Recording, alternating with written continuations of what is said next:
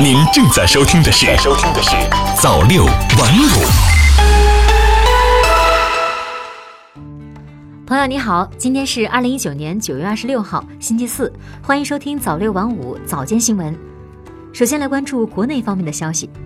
新华社上海九月二十五日电，中国海军首艘两栖攻击舰下水仪式二十五号上午在上海举行。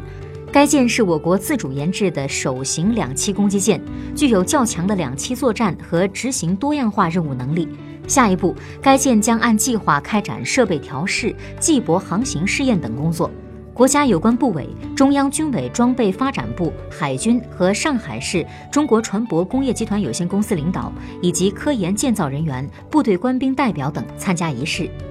中新社评弹九月二十五日电。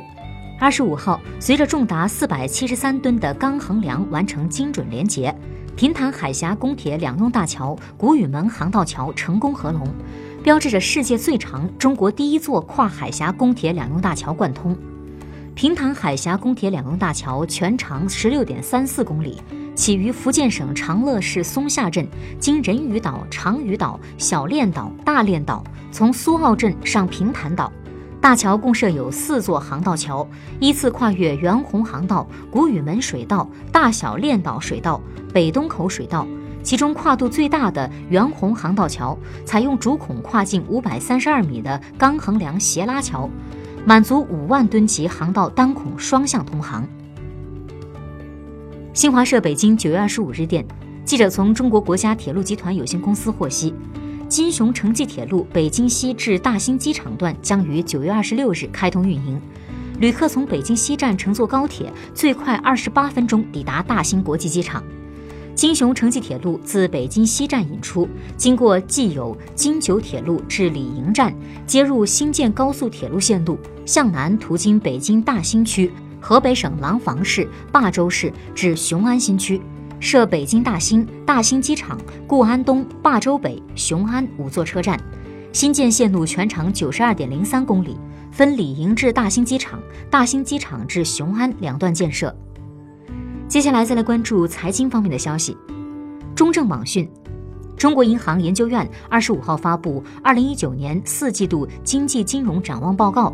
预计中国经济将在四季度企稳。二零一九年全年 GDP 增长百分之六点二左右。宏观调控政策方面，报告建议：一是财政政策加力增效；二是货币政策继续适时、适度、适项逆周期调节；三是加快推动产业结构转型升级；四是房地产调控以稳为主；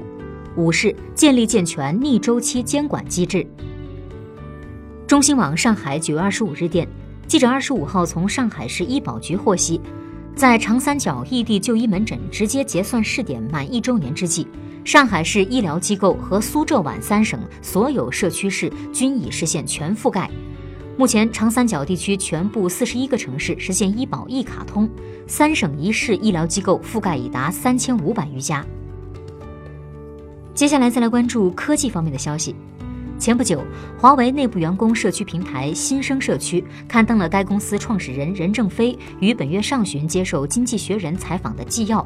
在采访中，任正非称，华为的六 G 研究是领先世界的，但预计十年后六 G 才会投入使用。那么，到底什么是六 G 呢？六 G 相关研究目前已经进展到什么阶段？六 G 的关键核心技术有哪些？近日，在二零一九年全国通信理论与技术学术会议暨通信领域创新发展论坛上，多位业界专家表示，目前六 G 研究刚刚起步，在技术领域需要建立国际统一标准。区别于五 G，六 G 要构建出一张实现空天地海一体化通信的网络。六 G 频段将从五 G 的毫米波频段拓展至太赫兹频段。数据传输速率有望比 5G 快一百倍，时延达到亚毫秒级水平。在用户的个性化服务以及物联网、工业互联网、无人驾驶、智能工厂等领域，6G 都将有较广阔的应用前景。最后再来关注国际方面的消息。新华社东京九月二十五日电，日本二十五号凌晨用一枚 H-2B 火箭发射一艘冠号无人货运飞船。按计划，该货运飞船将于二十八号抵达国际空间站。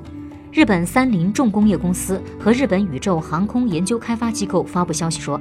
当地时间二十五号凌晨一点五分，一枚 H-2B 运载火箭从鹿儿岛县种子岛宇宙中心发射升空。发射约十五分钟后，载有约五吨物资的冠号货运飞船成功与火箭分离。按计划，飞船将于二十八号抵达国际空间站。新华社洛杉矶九月二十四日电，美国联邦航空局日前说。波音737 MAX 飞机复飞尚无时间表，各国可自行决定复飞时间。美国联邦航空局在提供给新华社记者的一份声明中说，该机构仍在与各国民航监管机构合作，继续审查波音737 MAX 的软件修改。安全是重中之重，审批工作何时完成还没有时间表。各国政府可以依据全面的安全评估结果，对该系列飞机复飞时间做出自己的决定。新华社华盛顿九月二十四日电，美国国会众议长佩洛西二十四号宣布，众议院就总统特朗普近期电话门对其启动弹劾调查。特朗普对此表示，弹劾调查是对他的政治迫害和骚扰。依照法律程序，美国国会众议院弹劾总统需得到简单多数众议员赞成，但要成功弹劾总统并让其下台，还需得到三分之二以上的参议员支持。好的，以上就是今天早六晚五早间新闻的全部内容了。感谢您的收听，咱们晚间再见。